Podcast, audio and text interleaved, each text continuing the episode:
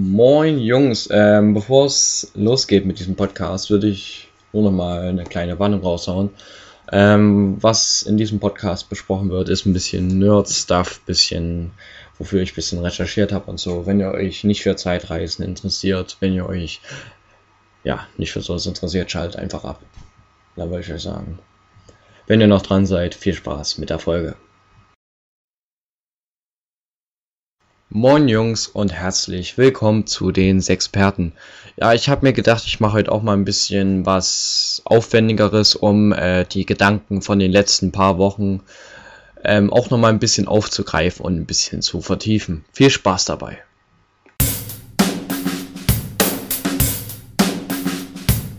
Sind Zeitreisen möglich? Kapitel 3 Eine wissenschaftliche Arbeit von Max mit dem Schwerpunkt Zukunft. Herzlich willkommen. Zu diesem Thema gab es ja bereits zwei Podcasts. In den letzten beiden hatte ausführlich über dieses Thema geredet. Jedoch kamen mir noch andere Gedanken und ich habe auch ein paar Vertiefungen eingebaut. Wie sieht die Zukunft aus? Welche Kriterien muss man beachten? Was bringt uns das? Und vor allem, will man das auch? Wir wagen ein Gedankenexperiment und klären hoffentlich endlich einmal, ob Zeitreisen möglich sind. Erstens, unter welchen Umständen sind Zeitreisen möglich?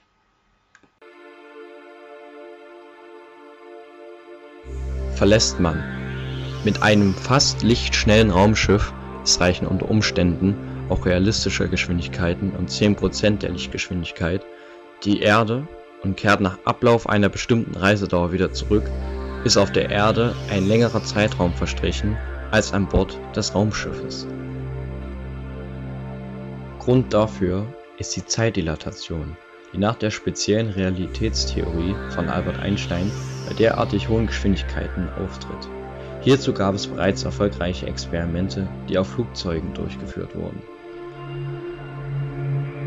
Bei hinreichend großer Reisegeschwindigkeit und Beschleunigung wäre dabei im Prinzip in beliebig kurzer Reisedauer für den Reisenden eine beliebig ferne Zukunft auf der Erde erreichbar Soweit das Gedankenexperiment.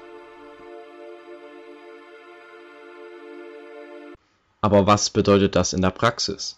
Was ist, wenn es ein Mensch tatsächlich schafft, in die Zukunft zu reisen? Was bringt uns das? Ich finde, es bringt uns nichts oder nur wenig. Was wollen wir in der Zukunft? Die Welt wird in Zukunft übervölkern. Da können wir nicht noch mehr Menschen hinschicken. Außerdem wird der Mensch, der es schafft, niemanden kennen. Er wird wie in einer neuen Welt sein. Niemand kennt ihn, er kennt keinen. Alles ist anders, und wenn es Pech hat, kann er sich nicht mehr mit den Menschen dort unterhalten. Andererseits könnte man Schwerkranke in die Zukunft schicken, mit der Hoffnung, dass es in Zukunft ein Gegenmittel gegen deren Krankheit gibt. So oder so, ich halte Zeitreisen für möglich, jedoch für normale Menschen unnötig. Ich glaube auch, dass es besser ist, wenn es nicht jeder machen könnte, wenn es möglich wäre. Zweitens. Zeitreisen in die Vergangenheit. Sind Reisen in die Vergangenheit ebenfalls möglich? Auch dieses Thema ist bei den Wissenschaftlern von heute ziemlich umstritten.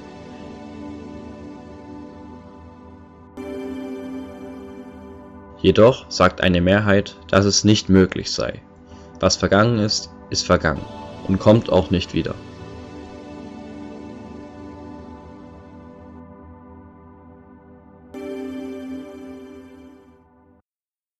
Aus dieser Erkenntnis kann man schlussfolgern, dass, wenn man in die Zukunft reist, wahrscheinlich nicht wieder zurückkommen kann.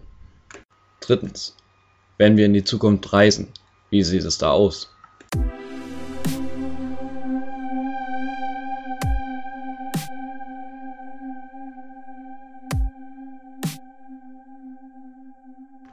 Über das, was man in der Zukunft sehen wird, gibt es viele Geschichten und/oder Theorien.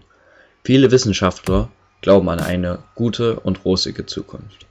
Michio Kaku, ein Physiker und auch Bestsellerautor, befragte 300 Wissenschaftler, die sich überwiegend positiv äußerten. Selbstfahrende Autos, gegen fast alles eine Medizin, keine Armut mehr. Was wäre das für eine Zukunft? Jedoch gibt es auch Studien, die genau das Gegenteil behaupten. Diese warnen vor Übervölkerung, einem Fachkräftemangel oder vor dem Ende der bürgerlichen Mittelschicht, also mehr Armut.